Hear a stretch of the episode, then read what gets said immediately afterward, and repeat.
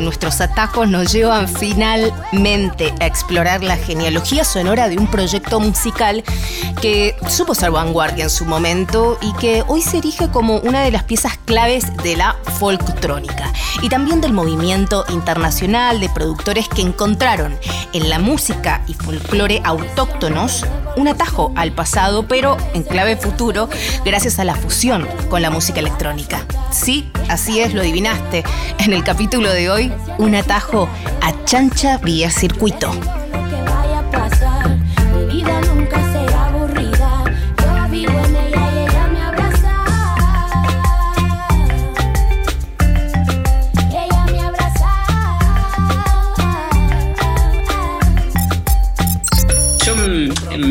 Definirme como músico, pero porque en realidad es, eh, sí es una vocación que descubrí desde muy chico, entonces no, no hubo dudas de que la, era, era por ahí el camino. Puedo hablar de mí mismo diciendo que, afirmando que soy músico y con muchas inquietudes distintas, muchas necesidades de explorar terrenos musicales distintos.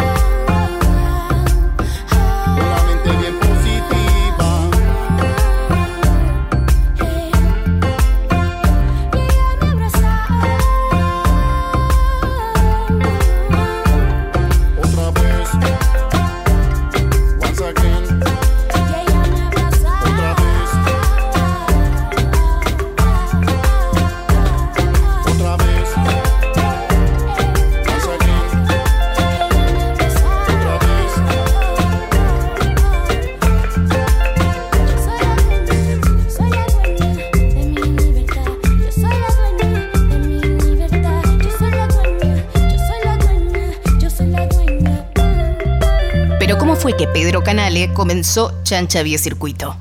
Al volver de ese viaje es que yo digo, no, ¿qué pasa si intento hacer esta música, algo más folclórico, algo más cumbiero? Ahí es que empiezo a hacer esos primeros experimentos, lupeando, sampleando cumbia y folclore. Y ahí digo, bueno, esto no tiene nada que ver con Universildo, esto es otra cosa, tengo que elegir otro nombre. Ahí es que decido apodarlo Chancha Vía Circuito, en honor al tren que pasaba por mármol.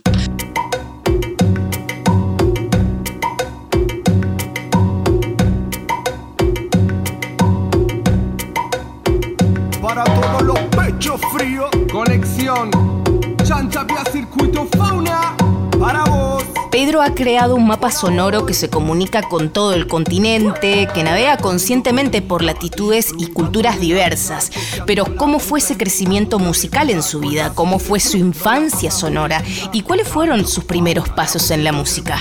Bueno, sin duda mis papás tuvieron mucho que ver con la amplitud de la musical que me interesa. Quiero decir, siempre mis papás amantes de, de la música en general escuchaban de todo. Entonces en mi casa de repente se escuchaba folclore andino, se escuchaba jazz, se escuchaba americano, tango, eh, música clásica, muy, muy variado todo. Pero lo que recuerdo desde más chico, somos seis hermanos varones y nos ponían mucho un conjunto que se llamaba Pro Música de Rosario, que estaba ahí cabeza a cabeza con, con María Elena Walsh, eh, hablando de música para niños, ¿no? Y después sí recuerdo también había días donde se les ocurría poner eh, Vangelis o, o Jean-Michel Jarre, que eran los primeros músicos que hacían ambient con sintetizadores, ¿no? Y eso era también una música que nunca más me pude sacar de la cabeza. Eso también les, a mis viejos les encantaba Urubamba también, un grupo de Jorge Milchberg, es un argentino charanguista, que tenía un grupo de folclore andino con otros músicos eh, peruanos. Creo que también de ahí vino eso, como se despertó el, interés por estos colores también. Y bueno, y, a la noche era jazz, mucho jazz sobre todo de parte de mi papá, le encantaba.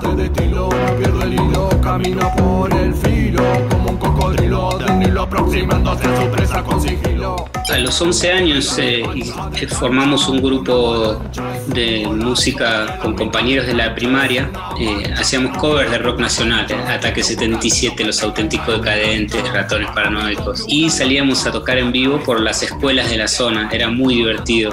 Ahí yo tocaba el bajo eléctrico fue ese mi primer instrumento. Eh, y después, bueno, pasé por eh, infinidad de bandas donde tocaba el, bajo. Más o menos los 16, 17 que empecé a tocar la guitarra, empecé a componer. Tenía mi grupo también que se llamaba Felicidonia, en honor a los Simpsons. Con mis amigos éramos muy fans de los Simpsons. Y pensé que me moría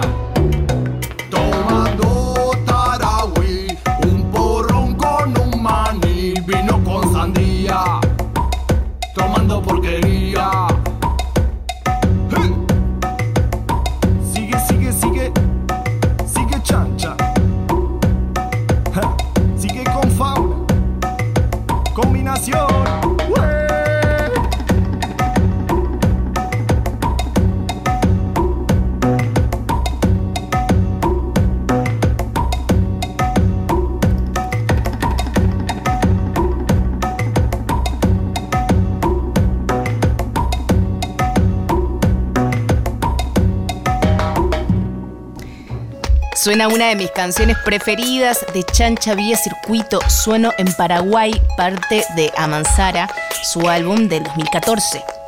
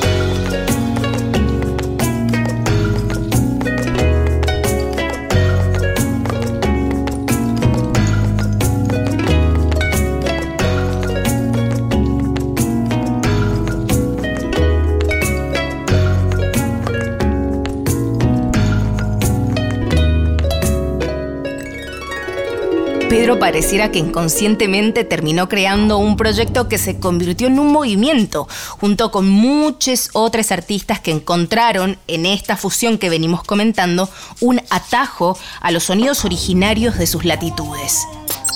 Lo que pasó a nivel cuando se empezó a expandir por el mundo fue como algo más eh, inesperado y sorpresivo. Pero mm, a mí me pone contento ver que con los colegas, con, con Gaby Kerpel, con Marcelo Fabián, Tremor, El Remolón, Fauna, freestylers, todos eh, teníamos un espíritu en común y lo llevábamos adelante como en principio como colectivo que fue esto ZZK. Después bueno, cada uno eso cada uno se abrió y, y eh, ZZK siguió otro camino distinto.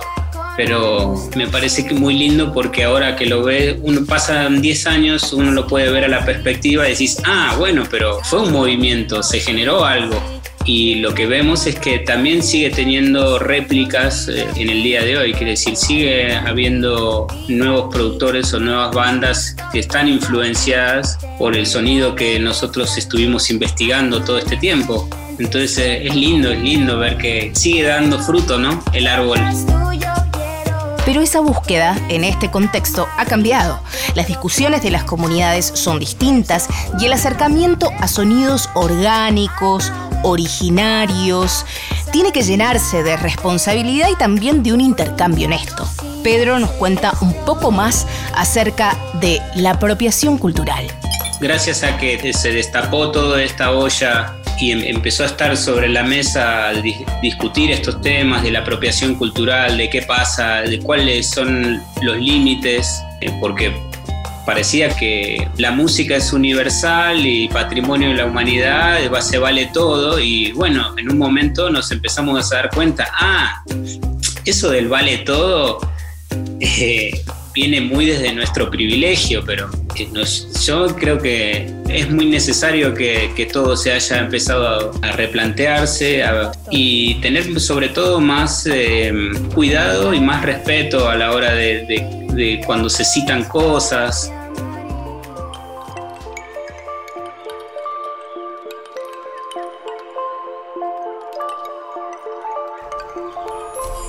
En pandemia, Pedro necesitó otro atajo más, esta vez a la música que, como nos venía comentando, consumió desde pequeño.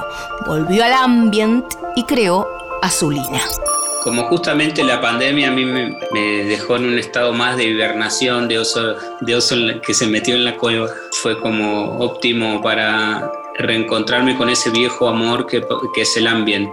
Para mí es, por eso te decía que para mí era clave que mis papás escuchaban ambient también. Y por eso volví a, como empecé a componer así esa, esa música y bueno, decidí apodarla Azulina, como así se llama una de mis sobrinas. Y bueno, me hizo muy bien, me, di cuenta de que esa era la música que necesitaba escuchar que, se, que tenía eso, que tenía relación con lo que me estaba pasando internamente.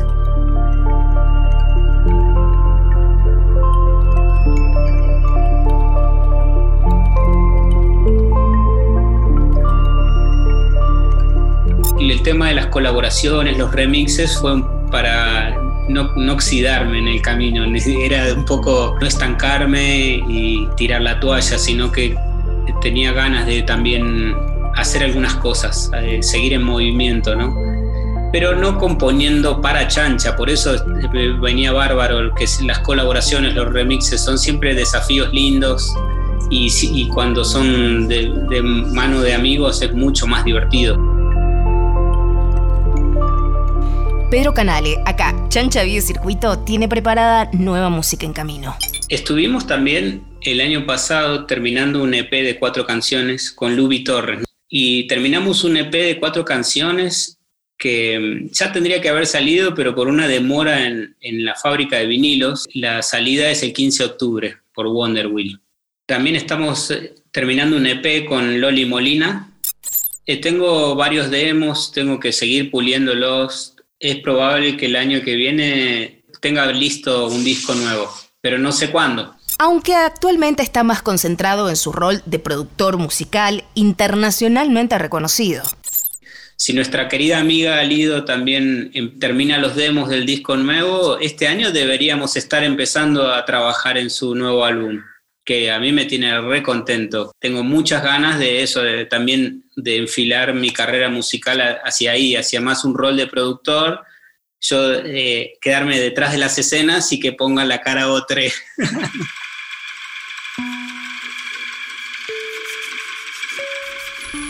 Pedro Canale podría estar horas eligiendo un mapa musical de colegas de toda la región para recomendar, porque la verdad ha trabajado con casi todos, pero nos centramos en la música que está haciendo su compañera y talentosísima artista Kalima.